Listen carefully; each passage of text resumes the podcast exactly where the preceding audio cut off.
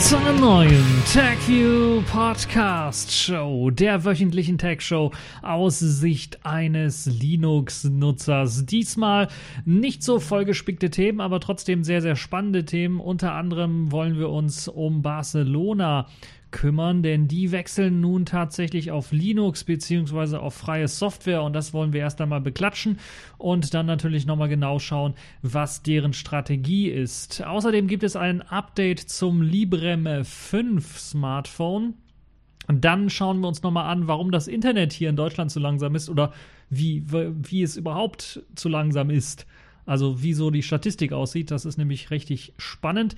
Und dann haben wir auch schon die Kategorien in dieser Woche. Dort haben wir die Distro der Woche, das ist diesmal Redcore 1801. Und wir haben die Pfeife der Woche, das ist diesmal Apple, die mal wieder Ärger mit Zeichenketten haben.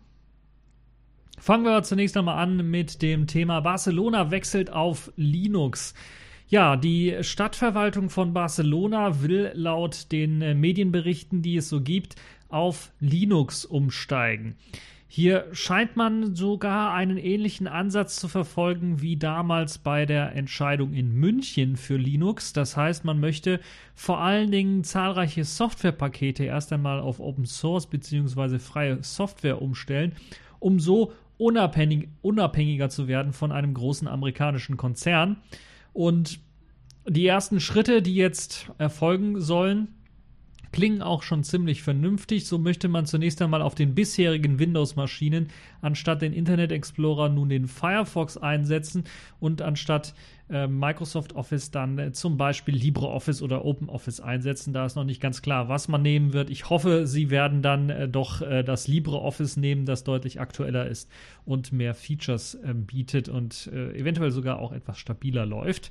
E-Mails sollen dann in Zukunft auch, und das ist das Interessante, eben nicht nur auf der User-Seite, sondern auch auf der Server-Seite, auf dem Backend soll einiges geändert werden.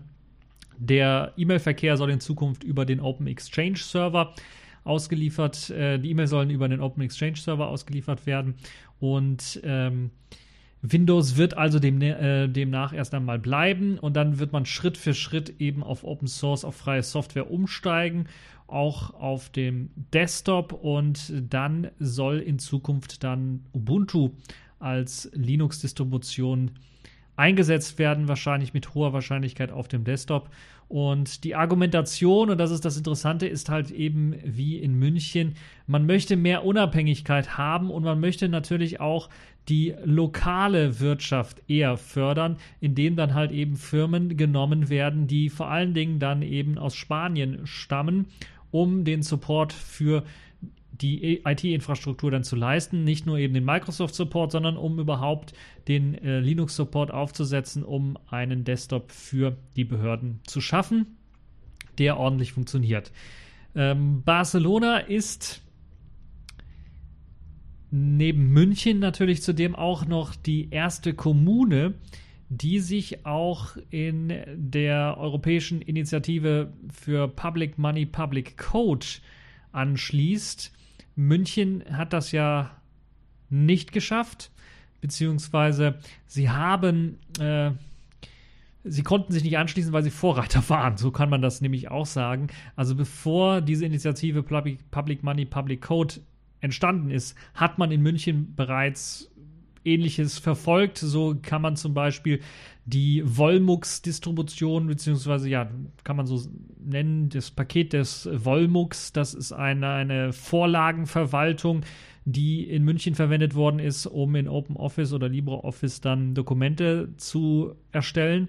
Die lässt sich zum Beispiel herunterladen und viele der weiteren Dinge, die in München erstellt worden sind in Sachen äh, Open Source, beziehungsweise erstellt worden sind allgemein in Sachen äh, Code für die Verwaltung, wurde dann auch veröffentlicht und Somit äh, schließt sich Barcelona dem jetzt auch an und möchte natürlich auch jetzt bei dieser Initiative, die jetzt auch einen Namen hat, Public Money, Public Code, dann das, was sie entwickeln, dann auch als äh, Code herausgeben. Man hat bereits profitiert und äh, bereits andere Städte profitieren rund um die Welt, indem man den Code freigibt, wenn man eben für eine Kommune, für eine Gemeinde, für eine Stadt extra etwas erstellt für eine Stadtverwaltung und das dann auch als freie Software weitergibt, dann können natürlich andere Städte davon profitieren. Und das hat man jetzt in dem Fall bereits schon äh, mit der Software Sentilo gemacht. Das ist eine Sensorüberwachungsplattform für die Stadtverwaltung. Und äh, die wird jetzt bereits schon in Dubai und in Japan eingesetzt. Und äh, von dort werden natürlich dann auch Vorschläge mit einfließen. Und das ist eben das Tolle, wenn man nämlich so eine Software einmal unter freie Softwarelizenz stellt und andere Städte dann auch anfangen, die Software zu benutzen, aber dann merken, hier ist noch ein Bug drin dann können Sie einen Patch senden und dann profitieren alle Städte, die diese Software verwenden, mit dem nächsten Update, was Sie einspielen können. Und das ist halt eine tolle Funktion. Natürlich auch, wenn neue Funktionalitäten hinzukommen zur Software, können natürlich dann auch andere davon profitieren. Und das ist, glaube ich, eine ziemlich, ziemlich geniale Geschichte. Ja, damit der Wechsel einigermaßen problemlos gelingen kann, sollen erst einmal 65 neue Mitarbeiter extra für diese Wechselgeschichte eingestellt werden. Ein Teil davon soll bereits schon jetzt im Januar 2018, da ist ja nicht mehr lang, äh, dann äh, eingestellt werden und der Rest dann später im Jahr. Das Ziel, was man sich selber gesetzt hat, ist, dass bis zum Frühjahr 2019 rund 70 Prozent des äh, städtischen IT-Budgets dann für nicht proprietäre Software ausgegeben wird, sprich eben für freie, für Open Source Software ausgegeben wird. Zudem sollen auch lokale Open Source freundliche Firmen dann erst einmal bevorzugt werden, wenn es eben um die Verteilung der Arbeit geht. Das klingt also ziemlich, ziemlich interessant und wir können da auch nur hoffen, dass jetzt nach dem ja, Scheitern von Linux in München, was ja wohl eher kein technisches, sondern ein politisches Scheitern war, dass man sich in Barcelona etwas besser anstellen wird, dass man vor allen Dingen aus den Fehlern, die natürlich auch in München gemacht worden sind, lernen wird, dass man also nicht direkt auch noch äh, alles gleichzeitig macht. Also hier, ich habe ja gesagt, E-Mails werden auf Open Exchange auf, umgestellt, dass das nicht gleichzeitig mit einem Desktop-Wechsel dahergeht und dann auf einmal alles in die Brüche geht, sondern dass das Schritt für Schritt gemacht wird, so dass halt eben die äh, Mitarbeiter nicht überfordert werden. Und natürlich auch beim Wechsel kann natürlich immer irgendwie was schiefgehen. Und dann kann natürlich nicht sein, wenn man auf einmal alles wechselt, dann hat man natürlich überall Sicherheitslücken zu stopfen, beziehungsweise da und da kommen Beschwerden und dann ist man vielleicht überfordert. Deshalb macht das Sinn, dass man Stückchen für Stückchen vorgeht und äh, dann immer einen kleinen Puffer noch hat, bevor man den nächsten Wechsel betreibt, wo man dann die Problembehebung machen kann. Also eine ziemlich interessante Geschichte und wünschen wir dem Projekt dann durchaus äh, das Beste. So, und Jetzt kommen wir mal wieder zu einem anderen Projekt, das ja doch im letzten Jahr für sehr viel Aufruhr gesorgt hat und wo ich etwas länger drüber sprechen möchte. Es gibt nämlich ein Update zum Librem 5. Das Librem 5 von der Firma Purism, die hat ja die Kickstarter, ne, die ähm, Crowdfunding-Kampagne gestartet, um ein Smartphone zu erstellen, das komplett mit dem Linux Vanilla Kernel läuft und eben ohne großartige Einschränkungen dann laufen soll. Das heißt auch Grafikkartentreiber mit einer ordentlichen Beschleunigung haben soll und so weiter und so fort. Die haben ja letztes Jahr für Aufruhr gesorgt und haben dafür gesorgt, dass auch ziemlich schnell dann deren, was war es, paar Millionen Ziel dann erreicht worden ist um eben mit der Arbeit an dem Librem 5 zu beginnen. Und jetzt haben sie einen Jahresendbericht, würde ich mal sagen, und einen Ausblicksbericht für das Jahr 2018 gegeben. Und daraus ergeben sich dann doch einige Änderungen und leider nicht nur positive Änderungen, würde ich mal behaupten, sondern auch ein paar negative. Aber zunächst einmal die positiven Meldungen. Man hat nun wirklich 15 neue Mitarbeiter angestellt, die sich um die Entwicklung des Librem 5 kümmern sollen. Es gab sehr, sehr viele Leute, die sich dafür beworben haben, also ich glaube sogar über 80 Leute, die sich beworben haben. Man musste dann eben 15 Leute auswählen, die dann am besten passen. Und so kann man jetzt Anfang 2018, so ja, im Januar sagen, die Entwicklung beginnt jetzt also erst wirklich. Äh, erst muss man sagen, denn das Ganze wird dann doch schön knapp, würde ich mal behaupten, äh, wenn wir uns die ehrgeizigen Ziele so der ersten Roadmap so angesehen haben, die ja dann gesagt hat, okay, in diesem Jahr kommen ja noch die ersten Entwicklerboards und dann Anfang 2019 oder im Quartal 1 von 2019 soll das Smartphone bereits ausgeliefert werden.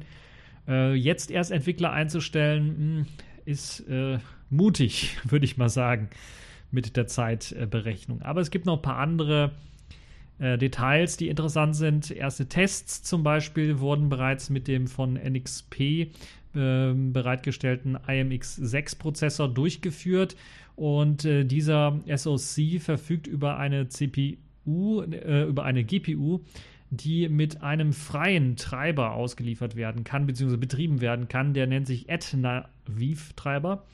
Und dieser Etna Vive-Treiber steckt bereits im Kernel drin und auch in Mesa drin. Das heißt, es hat schon mal eine ziemlich gute, tolle Treiberunterstützung. Im Mainland-Kernel ist er also drin und er wird auch kontinuierlich weiterentwickelt. Das ist also eine tolle Geschichte. Und das funktioniert schon mal gut. Und das ist, äh, zeigt schon mal, dass das Ganze in die richtige Richtung geht. Jedoch scheint man sehr viel Strom noch mit diesem Prozessor zu verbrauchen, diesem IMX6-Prozessor. Und zudem scheint der Chip leider auch nicht der schnellste zu sein. Das hat man durchaus gemerkt. Und man schielt deshalb ganz genau auf den neuen IMX8-Prozessor, der auf einer aktualisierten Architektur aufbauen soll. Leider wurde dessen Release etliche Male schon verschoben. Es sollte eigentlich schon im Jahr 2017, Ende 2017 erscheinen. Ich glaube, es gab zwei Erscheinungstermine, die nicht eingehalten worden sind. Jetzt ist es auch schon so weit gekommen, und zwar nach der Ankündigung jetzt von Librem selber, dass die Firma NXP äh, von Qualcomm aufgekauft worden ist, beziehungsweise die EU zugestimmt hat, also die äh, Kartellgeschichte äh, dann durchgelaufen ist, so dass es keinerlei Probleme gibt. Qualcomm darf NXP kaufen und da stellt sich natürlich die Frage, wird jetzt der EMX8-Prozessor tatsächlich auch fortgesetzt oder kann es nicht sogar sogar sein, dass ähm, eventuell selbst wenn man quasi schon in der finalen Geschichte drin sind, aber Qualcomm dann sagt, nee, wir lassen das mit dem EMX8-Prozessor. Vor allen Dingen, weil dieser EMX8-Prozessor nicht nur für Embedded-Geräte gedacht ist, sondern auch für Smartphones geeignet sein soll. Das hat NXP extra so betont. Und das ist natürlich dann sehr interessant für das Librem 5. Aber da müssen wir jetzt also abwarten, wie das Ganze dann aussieht. Äh, gerade nach dem Aufkauf von ähm, Qualcomm äh, kann es durchaus Änderungen geben und das hätte natürlich dann auch negative Auswirkungen auf das Librem 5. Ja, ein Plan zur Entwicklung der Entwicklerboards steht leider also immer noch nicht so richtig fest und wird äh, noch ausgearbeitet. Also da gibt es noch nichts, was man äh, da irgendwie planen könnte. Ähm, also was Konkretes ist da noch nicht drin. Und der jetzt auf der CES dieses Jahr äh, vorgestellte EMX8M-Prozessor, der eben für die Mobility, also eben für Smartphones auch gedacht ist von NXP, soll dann voraussichtlich für das Librem 5 verwendet werden. Das ist das, was man jetzt gesagt hat. Aber man wartet jetzt oder man will jetzt erstmal abwarten, bis die Details äh, zum Prozessor geleakt werden oder äh, veröffentlicht werden in Nürnberg auf der Embedded World Messe, die jetzt demnächst stattfinden wird. Und äh, dort will man dann genaueres danach dann entscheiden. Und äh, das ist natürlich dann doch schon etwas knapp, würde ich mal behaupten, äh, weil wir dann wieder einen Monat mindestens warten müssen und äh, immer noch keine Planung überhaupt da steht, was für ein Prozessor jetzt. Also man hat ungefähr den Eindruck, was für ein Prozessor man einsetzen möchte. Aber natürlich jetzt auch durch die Geschichte, dass Qualcomm das aufgekauft hat, wird das natürlich richtig unsicher.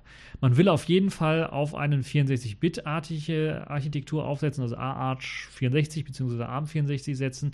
64-Bit. Dazu benötigt man dann allerdings unbedingt mindestens diesen IMX8M-Prozessor. Ähm, für die Pakete hat man sich bereits einen Bildserver bestellt, also der ist auch noch nicht da. Das heißt, man hat noch nicht mal Pakete gebaut für das Pure OS, was man hm, dann äh, da aufsetzen möchte. Man hat jetzt erst einmal einen Bildserver bestellt der, also eine Armkiste, die halt dann diese ganzen Pakete bauen können soll.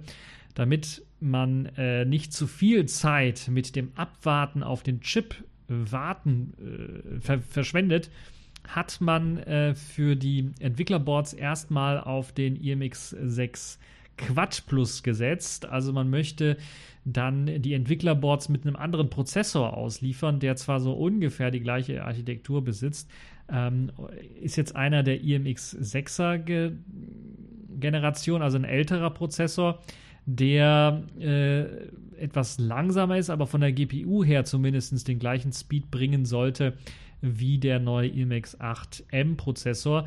Aber ich weiß nicht, ob der auch 64-Bit tauglich ist. Und das wäre natürlich dann auch wieder so eine Geschichte, wenn man jetzt ein Entwicklerboard rausgibt und Entwickler anzieht, Software zu entwickeln für das Pure OS und dann kommt irgendwie eben äh, das Ganze auf einem 32-Bit-Board daher und man äh, hat aber final ein 64-Bit-Board. Also ob das dann nicht eventuell dann so endet, wie es bei Selfish OS jetzt momentan der Fall ist, dass man dann vielleicht einen 64-Bit Linux-Kernel hat, aber dann nur ein 32-Bit Userland, weil halt eben die Software alles nur 32-Bit ist. Das müssen wir dann sehen. Ähm, hoffen wir mal, dass das Ganze nicht der Fall ist oder dass, wenn man den Bildserver hat, dann auch gleichzeitig die 64-Bit-Geschichten mitbaut und nicht nur die 32-Bit für eben äh, die Entwicklerboards. Ähm, Treiberentwicklung für die GPU, die jetzt im IMX8M drin steckt, äh, soll bereits schon begonnen haben, wird allerdings jetzt nicht von den äh, Librem oder Purism-Mitarbeitern gemacht, sondern das wird von der Seite der Etnaviv-Entwickler gemacht, die also eben schon den äh, Treiber für den IMX6 entwickelt haben. Äh, man hat ja bereits in der Crowdfunding-Kampagne davon geredet, dass man entweder ein 5 oder 5,5 Zoll großes Display verwenden möchte. Für die Entwicklerboards hat man sich jetzt darauf ähm, geeinigt, dass ein 5,5 Zoll Display verwendet werden soll so dass mit der Softwareentwicklung auf solchen Displays angefangen werden kann. Allerdings gibt es für die Entwicklerboards ähm, damit sie jetzt, äh, man hat schon ein, natürlich, man hat ein Vorab-Entwicklerboard oder einen Prototypen des Entwicklerboards gebaut und hat dabei einen Display-Typ verwendet und man hat bereits erfolgreich mit dem Vanilla Linux-Kernel in Wayland booten können und äh, das ist natürlich, also mit dem Mainline Linux-Kernel in, in Wayland booten können, das ist natürlich eine tolle Geschichte. Damit das Display aber auch in etwas größeren Massen bereitgestellt werden kann, muss man natürlich auch nach einem Hersteller suchen, äh, der so ein ähnliches Display dann auch bereitstellen kann, weil anscheinend dieses Display, was man jetzt für den Prototypen verwendet hat, äh, man nicht für die Entwicklerboards, die jetzt natürlich an die Entwickler rausgehen soll, dann verwenden kann. In Sachen Touchscreen-Support hat man bereits äh, die benötigten Komponenten ausgesucht. Und seit November letzten Jahres ist man ähm, im Übrigen auf der Suche nach einem Hersteller, der die Boards dann auch herstellen kann. Und man ist auf der Suche nach einem Hersteller, der eben die, die äh, Displays herstellen kann. Ähm, das ist natürlich schon äh, immer noch auf der Suche Dabei sollten die Entwicklerbots doch, glaube ich, im Sommer diesen Jahres bereits schon zur Verfügung stehen. Und wenn man jetzt im Januar immer noch auf der Suche ist nach Herstellern und man bereits jetzt schon Kontakt zu 80 Firmen aufgenommen hat, aber eine Entscheidung noch nicht getroffen hat, dann bin ich auch etwas ja, skeptisch, was das angeht, dass man äh, den, den, Zeitplan überhaupt irgendwie einhalten kann. Und ähm, eine Entscheidung ist im Übrigen auch noch immer noch nicht getroffen, also welche der 80 Firmen dann jetzt äh, genommen wird. Und das ist natürlich jetzt, wenn ich jetzt mir die anderen Crowdfunding Projekte so anschaue, wenn ich mir das Yolla-Tablet beispielsweise anschaue, wie da alles schiefgelaufen ist und wo es Verzögerungen gab, weil irgendwie chinesisch Neujahr war oder Teile nicht mehr lieferbar waren und so weiter und so fort. Und jetzt in dem Fall hier noch nicht einmal die Firma ausgewählt worden ist, mit der man zusammenarbeiten möchte. Ähm, das ist schon, äh, also ich habe irgendwie die Befürchtung, dass das in die Hose geht, so richtig äh, mal mit Anlauf und mit Voraussagen, weil ich ja bereits von Anfang an etwas skeptisch bin, was das Librem 5 angeht, äh, weil mir da zu wenig Experten sind, die ähm, Erfahrung haben im Herstellen von mobiler oder Smartphone-Hardware.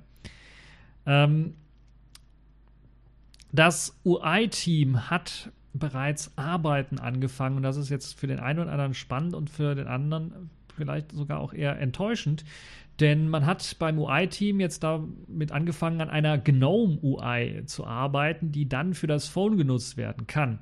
Hier ist also ganz, ganz klar, dass man die anfänglichen Versprechen, Plasma-Entwickler bereitzustellen, wohl aufgegeben hat und stattdessen diese Plasma-Entwickler nur noch kontaktieren möchte, also selber nicht eventuell an Plasma Mobile arbeiten möchte und stattdessen dann an einer ja aus dem Nichts quasi neu geschriebenen GNOME GTK UI für Smartphone arbeitet was natürlich dann äh, auch erst einmal, wenn wir uns überlegen, wie lange Plasma Mobile gebraucht hat, um da eine äh, eigentlich recht ordentliche Smartphone-Oberfläche zu kreieren, äh, wieder Fragen aufwerft. Also ich denke, ich muss da nicht viel erzählen, dass dies ein Ding der Unmöglichkeit ist, dass ähm, innerhalb nur eines Jahres auf äh, einen Stand zu katapultieren, der auch nur annähernd dem entspricht, was man mit Plasma Mobile hätte erreichen können, wenn man es denn jetzt tatsächlich unterstützen würde mit den Entwicklern, den UI-Entwicklern, die man eingestellt hat.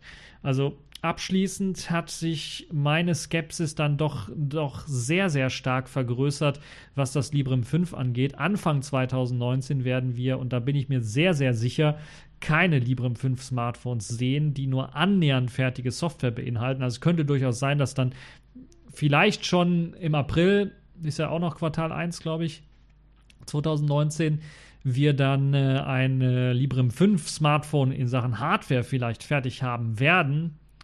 Sicherlich nicht in großen Stückzahlen, aber dass die Software dann einfach nicht fertig sein wird, weil das ist einfach zeitlich unmöglich, das fertig zu kriegen mit einem so kleinen Entwicklerteam. Und äh, ich bin auch schon bei der Hardware sehr, sehr skeptisch, dass das was wird. Die Entwicklerboards, da gibt es jetzt noch nichts und es soll im Sommer ausgeliefert werden. Laut Planung, laut der initialen Planung, kann natürlich sein, dass es erst Ende des Jahres sein wird. Ähm, ich bin mir relativ sicher, also allerfrühestens Ende des Jahres werden wir sehen. Aber wenn sie jetzt im Februar, Ende Februar, ähm, quasi Mitte des Quartals oder Ende des Quartals immer noch keinen Hardware-Partner haben für bestimmte Komponenten, dann sehe ich da richtig schwarz und würde sogar sagen, das ganze Projekt verschiebt sich um ein Jahr. Äh, mindestens um ein Jahr. Und äh, dann ist natürlich die ganz große Frage, wie sieht das mit den Geldreserven aus? Das war ja immer schon mein äh, Bedenken Nummer eins. Die haben einfach zu wenig Geld eingenommen und sind viel zu optimistisch an die ganze Sache rangegangen, was die Kalkulation angeht. Und damit werden die mit Sicherheit nochmal auf die Nase fallen. Ähm, also die Hardwareplanung äh, gerade erst angefangen zu haben, ist, glaube ich, noch nicht mal mit der Entwicklerbordherstellung äh, angefangen zu haben oder das ausgeplant zu haben, ist schon mal ein harter Schlag ins Gesicht. Ähm, geschweige denn, dass man überhaupt einen Plan hat, wie man überhaupt jetzt weitermacht für die Herstellung des Smartphones selbst in diesem Jahr. Was müsste ja, wenn es in Quartal 1 ausgeliefert wird, 2019 oder ausgeliefert werden sollte, müsste man ja schon in diesem Jahr einen Plan dafür ausarbeiten. Aber wenn man jetzt noch nicht mal für die Entwicklerboards einen richtigen Plan hat, sehe ich da richtig, richtig schwarz. Also zusammen mit der henrissigen Idee, jetzt tatsächlich aus dem Boden eine GNOME GTK-basierende Mobile UI aus dem Boden äh, zu stampfen, ist das wohl, glaube ich, äh, der Gnadenstoß für das Librem 5 und dessen Pläne für ein Smartphone-Release Anfang 2019. Wir werden sehen, was sich in diesem Jahr noch so tun wird. Aber das, was ich vermutet habe, dass zu wenig wirkliche Kenner für die Entwicklung von mobiler Hardware existieren, scheint sich dann doch zu bewahrheiten. Das äh, filtere ich zumindest aus diesem Bericht heraus. Und das ist natürlich etwas schade, weil doch die ein oder anderen da sehr, sehr viel Hoffnungen hineingesetzt haben. Äh, und die Idee natürlich auf Vanilla Linux-Kernel oder Mainline Linux-Kernel mit Mainline-Treibern äh, ein Smartphone zu entwickeln, ist natürlich eine richtig, richtig gute und eine richtige Idee. Aber an der Umsetzung hapert es meines Erachtens nach. Aber wir werden sehen, was die Zukunft bringen wird zum Librem 5. Machen wir mal weiter mit dem Thema, das auch wieder so ein Thema ist, wo ich sagen würde, das ist ein Aufregerthema. Nämlich das Internet ist zu langsam in Deutschland. Das hat man jetzt, und das sage jetzt nicht nur ich, das sage ich schon seit Jahren, weil vor allen Dingen bei mir das Internet viel zu langsam ist, ähm, sondern das hat jetzt auch, das mit der lahmen Bandbreite, äh, hat jetzt auch ganz offiziell äh, die Bundesnetzagentur so gesagt. Diese hat nämlich 700.000 Brand, äh, Brand, Bandbreitenmessungen durchgeführt und kam zum Schluss, äh, dass äh, viele noch nicht einmal die Hälfte der versprochenen Bandbreite geliefert bekommen. Und das ist schon ein starkes Stück, würde ich mal behaupten. Gemessen an äh, der Bandbreitenmessung im Jahr im, Vorge äh, im vergangenen Jahren äh, oder ja, ja, in den vergangenen Jahren hat man im Grunde genommen so noch einmal stark abgenommen und das ist natürlich schlecht. Jetzt kann man natürlich argumentieren, ja, okay, vielleicht sind mehr Leute einfach an Bandbreite angeschlossen und es ist halt eben eventuell auch die Geschwindigkeit allgemein höher geworden, nur eben die Versprechen eben höher geworden und dadurch sind die Prozentzahlen schlechter. Hm, äh, ansonsten vielleicht hat sich an Sachen Speed dann bei den einzelnen Nutzern, die sie wirklich nutzen können, nicht viel verändert. Nun ja, das äh, kann jeder selber beurteilen, aber es sieht zumindest so aus, dass bei ein Drittel der Nutzer sind es nicht mal die Hälfte dieser versprochenen Bandbreite, die dann äh, ankommen, die sie benutzen können tatsächlich. Und äh, 71,6 Prozent erhielten äh, mindestens die Hälfte der versprochenen Bandbreite. Das ist ja schon mal ein bisschen was positiv. Also mindestens die Hälfte der versprochenen Bandbreite heißt eben dann auch, das geht halt auch bis hoch zur äh, maximalen Anzahl. Wobei bei der maximalen Anzahl, also wirklich die versprochene Bandbreite auch bekommen, haben nur 12 Prozent. Und das ist natürlich auch schon eine Geschichte, wo ich sage, ja, dieses äh, werbemäßige bis zu 16 Mbit das würde ich mir wünschen, wenn ich sowas hätte. Aber habe ich ja nicht. Äh, heißt ja dann im Grunde genommen, ich krieg zwölf. Und dann ist es natürlich nicht unbedingt ziemlich lahm, aber natürlich im Vergleich zu unseren Nachbarstaaten in der EU oder in anderen Ländern, ich will gar nicht nach Asien gehen, da ist man ja, ist, ist, ist ja, da würde ich ja besoffen werden, wenn ich da, da kriege ich ja ah, wenn ich da Geschichten höre von, dann, äh, also wirklich, werde ich neidisch.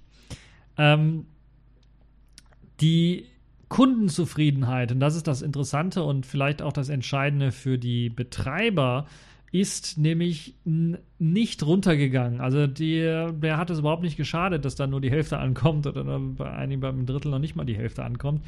Äh, hier sind es halt tatsächlich äh, zwei Drittel, die mit der Leistung zufrieden sind äh, ihres Internetanbieters. Und gerade im äh, Festnetz sind ähm, am meisten betroffen die Anschlüsse, die ADSL-Anschlüsse. Also zum Beispiel ich mit meinem Anschluss äh, von 8 Mbit pro Sekunde bis 18 Mbit pro Sekunde. Ich habe, ich bezahle glaube ich für einen 16 Mbit Anschluss und kriege 12 oder so oder 13 äh, Pi mal Daumen. Und äh, das ist natürlich schon mal eine Geschichte, die mir nicht so richtig gefällt. Aber bei Kabelnetzanschlüssen sind es vor allen Dingen während der Stoßzeiten, weil das ist das Problem bei Kabelnetz, äh, dass wenn sehr viele Leute da verbunden sind, dass die äh, Bandbreite ziemlich stark runtergeht, sind es vor allen Dingen betroffen die, die sehr viel Geld ausgeben für 200er bis 500 Mbit äh, Leitungen. Und das ist natürlich dann doch ziemlich ärgerlich, wenn man da sehr viel Geld ausgibt für eine 500 Mbit Leitung und man kriegt dann nur 100 oder sowas. Ähm, ist zwar immer noch sehr, sehr viel mehr, als ich jetzt hier habe, aber trotzdem ist das natürlich ziemlich ärgerlich. Wie sieht es eigentlich im Mobilfunk aus? Und das ist ja so eine Geschichte, wo ich dann sage, da ist ja Zappenduster bei uns. Äh, Im Mobilfunk ist es nämlich noch krasser. Da kriegen nämlich nur 18,6 Prozent der Nutzer überhaupt die mindestens äh, die Hälfte der versprochenen Bandbreite. 18,6 Prozent mindestens die Hälfte. Das heißt, ab der Hälfte aufwärts. Äh, nur 1,6 Prozent von denen bekamen dann aber überhaupt die vereinbarte Bandbreite. Also die Max, das ist quasi, das ist, äh, kann man vergessen. Also es kriegt fast keiner die maximale Bandbreite im Mobilfunk. Ähm, und äh, wir haben da also noch eine ganze Menge in Sachen äh, Breitband und äh, Mobilfunk sowieso aufzuholen um überhaupt dann mit unseren Nachbarländern mithalten zu können, weil teilweise kriegt man da nicht nur mehr Volumen, sondern natürlich auch mehr Bandbreite und das dann auch an zu einem günstigeren Preis. Und da muss man sich tatsächlich die Frage stellen, was läuft bei uns denn hier alles falsch? Nun ja, das äh, zu der Geschichte. Ich will nicht mehr davon berichten. Ihr könnt euch die ganzen Geschichten nochmal und die Statistiken nochmal durchlesen. Alles natürlich verlinkt. Und das waren die Themen für diese Woche. Kommen wir zu den Kategorien äh, in dieser Woche. Accepted. Connecting. Complete. System activated. All systems operational.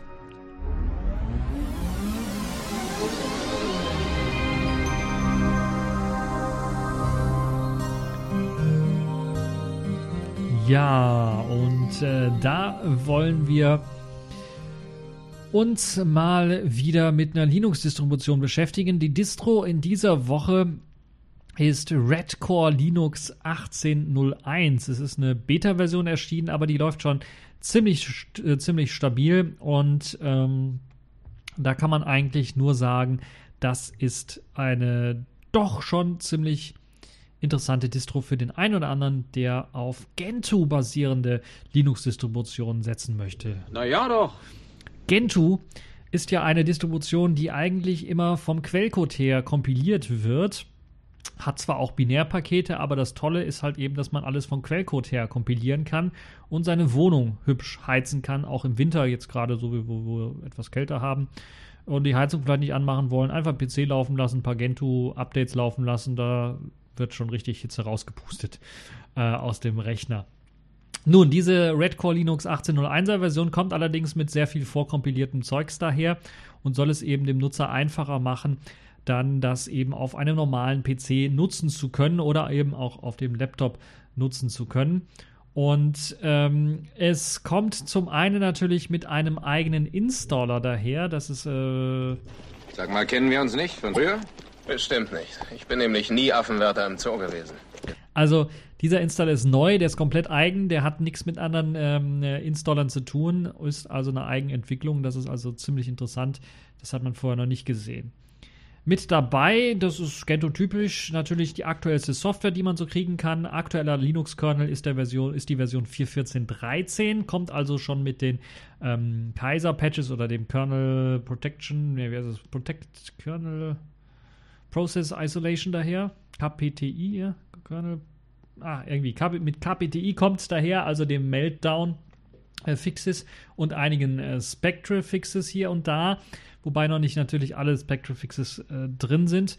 Ähm, Interessant dabei ist auch die Wahl des Desktops, denn man basiert äh, das ganze System auf den LXQt Desktop. Das ist sehr interessant, weil es bisher keine andere Distro gibt, die das standardmäßig einsetzt, das LXQt.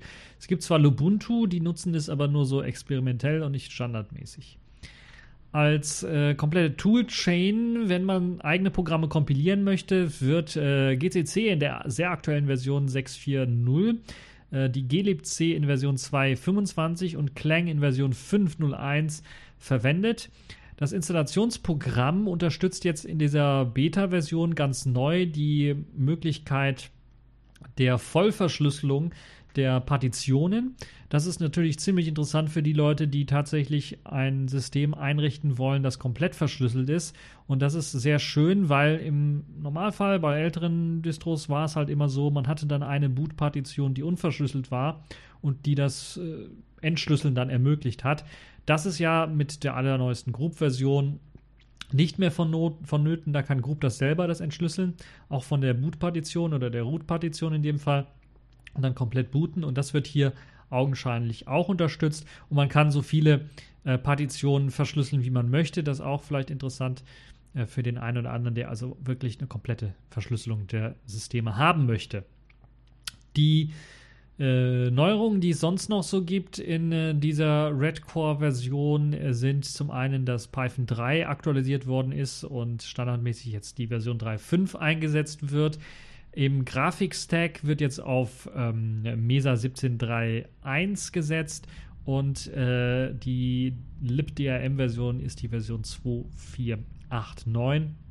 Das heißt, ihr solltet ziemlich gute Performance in Sachen 3D auch bei den aktuellen Grafikkarten rausbekommen und auch die Unterstützung der Grafikkarten sollte gut funktionieren. Die Version von Qt 5 äh, liegt in der Version 5.9.3 vor. Das ist meines Erachtens nach eine LTS-Version. KDE Frameworks ist in einer ziemlich aktuellen Version 5.41 enthalten. Ich glaube, es gibt auch schon 5.42, aber es ist immer noch eine ziemlich aktuelle Version.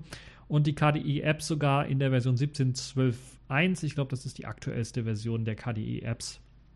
Die werden eingesetzt, auch bei LXQt, äh, weil dort sehr natürlich zum einen äh, KDE, das Ganze auf KDE Frameworks basiert und zum anderen natürlich ganz, ganz viele KDE-Apps dann dafür auch eingesetzt werden. Äh, apropos LXQt, LXQt, der Desktop kommt jetzt mit Compositing daher. Das heißt, es, er benutzt den Compton ähm, äh, Compositor, der ja auch schon bei LXDE, glaube ich, eingesetzt werden konnte. Und der es einem ermöglicht hat, äh, da ohne Probleme dann auch äh, grafische Effekte zu erzielen. Hat den großen Vorteil, dass man zum Beispiel eben ähm, äh, mit diesen Desktop-Effekten natürlich dann auch eine Beschleunigung hat, der äh, Fenster und natürlich auch äh, Spezialeffekte durchführen kann. Also das ist nicht nur für Schatten oder sowas geeignet, sondern natürlich auch für Zoom-Effekte oder sowas. Also man kann sich da auch so Kompis-mäßig einiges zurechtklicken, was eine ziemlich interessante Geschichte ist. Ansonsten hat man noch äh, die Samba-Shares jetzt standardmäßig aktiviert. Das heißt, es gibt einen SMB-Share, der standardmäßig offen ist. Und man kann mit dem Dateimanager PCManFM Qt, also Qt-Version von PCManFM, äh, ganz einfach äh, jeden äh, Ordner ähm, äh, freigeben per Samba über das Netzwerk mit einem einfachen Rechtsklick und dann freigeben. Also eine schöne Geschichte, wie ich finde. Es äh, gibt äh, des Weiteren noch äh, einige Updates des Paketmanagers, der nennt sich interessanterweise Sisyphus, also eine eigene Paketmanager-Geschichte, die vor allen Dingen natürlich eben in Sachen Multithreading, Signale und natürlich äh, auch Speed dann verbessert worden ist und ähm, dieser Paketmanager sollte also jetzt noch deutlich besser laufen als zuvor. Also wer das Red Core Linux mal ausprobieren möchte, kann sich auf die Seite äh, begeben und äh, dort mal anschauen. Es gibt leider kein, äh, keine Screenshots, also wer das sehen möchte. Es gibt aber einen Bug-Tracker, es gibt eine Download-Seite, dort kann man sich die Beta äh, besorgen, äh, die LXQt Beta, die 18.01er Version. Ah, oder man kann sich auch das äh, letzte stabile Release, die 17.10er Version besorgen. Äh, die ebenfalls mit LXQt daherkommt. Es gibt für das Live-ISO, das steht auch drüber, äh, Passwörter, die eingesetzt werden müssen. Also Username ist Redcore und Passwort Redcore. Und wer Root-Rechte haben möchte, äh, sollte das mit Root Root machen. Ansonsten gibt es auch noch ein kleines Wiki, da kann man sich äh, umschauen.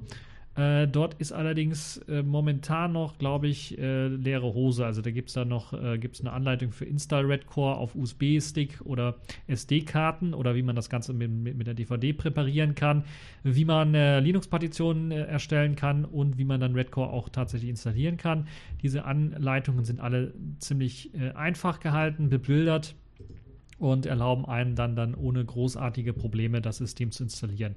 Und ich sehe gerade, ich habe Unsinn geredet, denn der Installer, der verwendet wird, der sieht mir doch sehr stark nach äh, Calamares aus. Es wurde wahrscheinlich allerdings etwas angepasst, natürlich, dann, äh, damit das Ganze mit ähm, dem ähm, mit dem Gentoo-System Unterbau wunderbar funktioniert. Das heißt, wir haben wieder ein, eine Distribution, die auf Calamares setzt als äh, Installer. Das heißt, es ist keine eigenständige Installer-Geschichte. Äh, Zumindest äh, das, was in der 17er Version eingesetzt worden ist. Ich gehe mal stark davon aus, dass die 18er Version das auch nicht großartiges geändert hat. Äh, ja, äh, für wen ist das Ganze? Diese Informationen findet ihr natürlich dann auch noch auf äh, der Wiki-Seite, wo das alles nochmal erklärt wird. Ähm, und äh, ja, Red Core Linux, eine interessante Geschichte, könnt ihr euch auf jeden Fall mal anschauen, wenn ihr auf aktuellste Pakete stehen wollt und vielleicht auch mal LXQt ausprobieren wollt in einer richtig ordentlich vorkonfigurierten äh, Linux-Distribution. Kommen wir mal zur Pfeife der Woche. Das hat wieder mal Apple geschafft. Apple ist ja nicht ganz neu bei der Pfeife der Woche und das Thema Ärger mit Zeichenketten ist ja auch nicht ganz neu bei Apple. Es gibt mal wieder Probleme mit bestimmten äh, Zeichenketten in Chatprogrammen. Wieder einmal verbreitet sich also ein Link zu einer Zeichenkette via Twitter und Co., die dazu führen kann, äh, dass sich die Chatsoftware iMessage auf iOS oder auf macOS-Geräten verabschiedet. Nicht nur das, denn allein der Empfang dieser Textbombe, so würde ich das Ganze mal nennen, sorgt eben dafür, dass eben die Messenger-App unbrauchbar gemacht wird und sogar auf iOS-Geräten der ganze Homescreen abstürzt und dieser endet dann sogar eventuell in einer Boot-Schleife. Und äh, das ist natürlich ziemlich ärgerlich, weil somit kann man mit einer einfachen Textbombe das Smartphone von ähm, Apple lahmlegen, die iPhones lahmlegen. Ähm, aber natürlich genauso auch Tablets und natürlich auch den PC irgendwie lahmlegen. Nur da stürzt eben nur die Messenger-App ab und der Rest bleibt irgendwie laufen aber auch der Sender, und das ist das Interessante, selber soll betroffen sein, wenn er den iMessage verwendet und äh, könnte dazu führen, dass der Messenger dann abstürzt oder eben auch in einem Bootloop endet. Äh, der Link, und das ist das Interessante an der ganzen Geschichte, weshalb das Ganze mal abstürzt, soll nämlich auch äh, Browser zum Absturz bringen können und das eben nicht nur den Safari-Browser, sondern auch Chrome und Chromium sollen davon betroffen sein. Die aktuelle Textbombe läuft unter dem Namen Chai OS. Daher, also keine Ahnung, was das heißen soll, aber zumindest findet man das unter diesem Namen und der ursprüngliche Text äh, lag auf einer GitHub.io-Seite. Mittlerweile ist die äh, runtergenommen worden, also nicht die komplette GitHub.io-Seite, aber dieser Link äh, zu dieser Text, äh, zu dem Text wurde runtergenommen. Das äh, Problem äh, fußt auf einem Open Graph Seitentitel-Tag, hat damit was zu tun und in WebKit tritt das Problem vor allen Dingen auf, wenn eben dann äh, dieser Seitentitel-Tag mit, mit einer bestimmten Zeichenkette gefüllt wird, führt das eben zu einem Absturz. Und das erklärt eventuell auch so ein bisschen, warum jetzt Chromium mit seiner Blink-Engine betroffen ist, denn da stammt ja der Code quasi als eine Art Fork von WebKit mit, groß, äh, mit gro zu großen Teilen ab. Wieso ist jetzt äh, die Messenger-App betroffen, fragen sich die einen oder anderen. Warum wird da WebKit eingesetzt? Nun, die generiert automatisch Vorschaubilder für Links. Also es gibt ja die Möglichkeit auf den neueren iOS-Versionen, glaube ich, mit einem, wie heißt das, Force Touch oder irgendwie so, einfach mal drauf zu gehen, um eine Vorschau von Links zu sehen oder so. Und das wird automatisch im Hintergrund generiert. Ob die Funktion nutzt oder nicht, wird das im Hintergrund schon mal gemacht. Und das könnt ihr auch nicht abschalten. Und das sorgt dann eben dafür, dass äh, WebKit dort abstürzt. Und wenn WebKit dort in der Komponente abstürzt, stürzt das ganze ähm, iMessage ab. Und wenn iMessage ist ja so stark in das System integriert, dass dann eben auch das System äh, drunter leidet und abstürzt. Mm. So reicht halt eben auch das Erhalten dieses Links aus, dass man eben das Gerät zum Absturz bringen kann. Was man machen kann, um das Problem zu beheben, ist eben die komplette Konversation zu löschen. Dann hat man das Problem nicht mehr. Äh, oder, aber das Problem ist ja erstmal mal, das hinzukriegen, diese komplette Konversation zu löschen. Also der Trick dabei als Workaround ist einmal die Netzwerkverbindung zu trennen und dann ist es viel einfacher, weil dann wird keine Vorschau erzeugt. Das muss man natürlich machen, bevor man ähm, die Messenger-App wieder aufmacht. Und dann hat man eventuell sogar die Chance, wenn nicht irgendwie äh, in einem Cache noch irgendwas drin steckt, nicht nur die ganze Konversation zu löschen, sondern eventuell dann auch nur die Nachricht mit diesem Link dann zu löschen. Das sollte durchaus auch möglich sein. Das haben schlaue Köpfe auch rausgefunden. Es wird aber auch ernsthaft für Mac und iOS-Nutzer iOS empfohlen, gleich mal komplett äh, GitHub.io zu sperren und das auf die schwarze Liste zu setzen. Das wurde tatsächlich als Workaround von vielen äh, beschrieben, wo ich gedacht habe, was? Das heißt, die müssten dann in ihre Einstellungen reingehen bei Kindersicherung und dann auf die Blackliste GitHub.io setzen, damit die eben. Hä? Also so etwas Bescheuertes habe ich ja noch nicht gehört. Ähm, aber nun ja, das wurde ernsthaft auch angeboten. Ähm, es sind halt Mac-Nutzer und Apple-Nutzer, das soll man davon, also kann man nicht großartig viel erwarten davon den Leuten. Nun ja, mittlerweile wurde der Link entfernt, runtergenommen, das heißt äh, von der GitHub.io-Seite, das heißt, man muss das jetzt nicht mehr machen. Und äh, falls ihr das Problem irgendwie habt, dass eure Messenger-App abstürzt oder euer Smartphone in einem Bootloop gefangen ist oder so, äh, wenn ihr sobald den Messenger aufmacht oder so, äh, Netzwerkverbindung trennen, entweder die Konversation löschen oder versuchen, in die Konversation reinzugehen und dann den Link zu löschen, der dort reingepostet worden ist. Das ist eben das, was äh, man machen sollte. So, äh, ja, dann sollte eben das System nicht mehr ähm, abkratzen. Aber es ist schon krass, dass Apple aus den Fehlern der Vergangenheit nicht so richtig lernen möchte, weil das Problem ist ja nicht das erste Mal aufgetreten, dass es eine Textbombe gibt, die eben im Grunde genommen das ganze System lahmlegen kann. Gerade bei den mobilen Systemen vielleicht etwas, die man so alltäglich auch benutzt, vielleicht auch etwas ärgerlicher als bei den stationären Systemen, wo man ja dann meistens Backups irgendwie in der einen oder anderen Form hat. Äh, und natürlich auch eben das Problem bei den äh, mobilen Systemen ist, dass dann eben der komplette Homescreen abstürzt und eben nicht nur die Messenger-App äh, einfriert oder kaputt geht.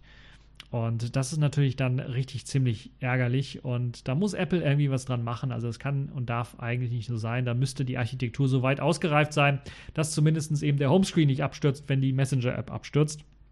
Und eventuell auch, dass wenn WebKit abstürzt, weil es eine Vorschau generiert in einem anderen Programm, dass nicht das andere Programm mitgerissen wird. Hm, weil dann brauchen wir die ganze Prozessisolation und dann brauchen wir eben äh, auch, äh, hätten wir auch bei Windows 9 X bleiben können, ne? also da braucht man sowas natürlich dann nicht. Also Apple Multitasking auf iOS, das müsst ihr nochmal so richtig machen und schauen, dass das Ganze irgendwie nicht irgendwie komplett alles äh, kaputt geht. So, das meine zwei Cents, was äh, das angeht. Dann sind wir auch schon am Ende dieser Folge angelangt. Ich hoffe, es hat euch gefallen. Ihr habt Spaß dran. Könnt natürlich Feedback äh, wie immer posten, entweder im äh, YouTube-Kanal, wenn das als Video wieder erscheint, oder eben natürlich auf der Homepage selber einfach anmelden und dann euren Kommentar hinterlassen und äh, Vorschläge geben und so weiter und so fort. Und dann werde ich mir das Ganze anschauen und angucken und eventuell sogar antworten. So, das war's für diese Tech4 Podcast äh, Folge und bis zur nächsten Folge.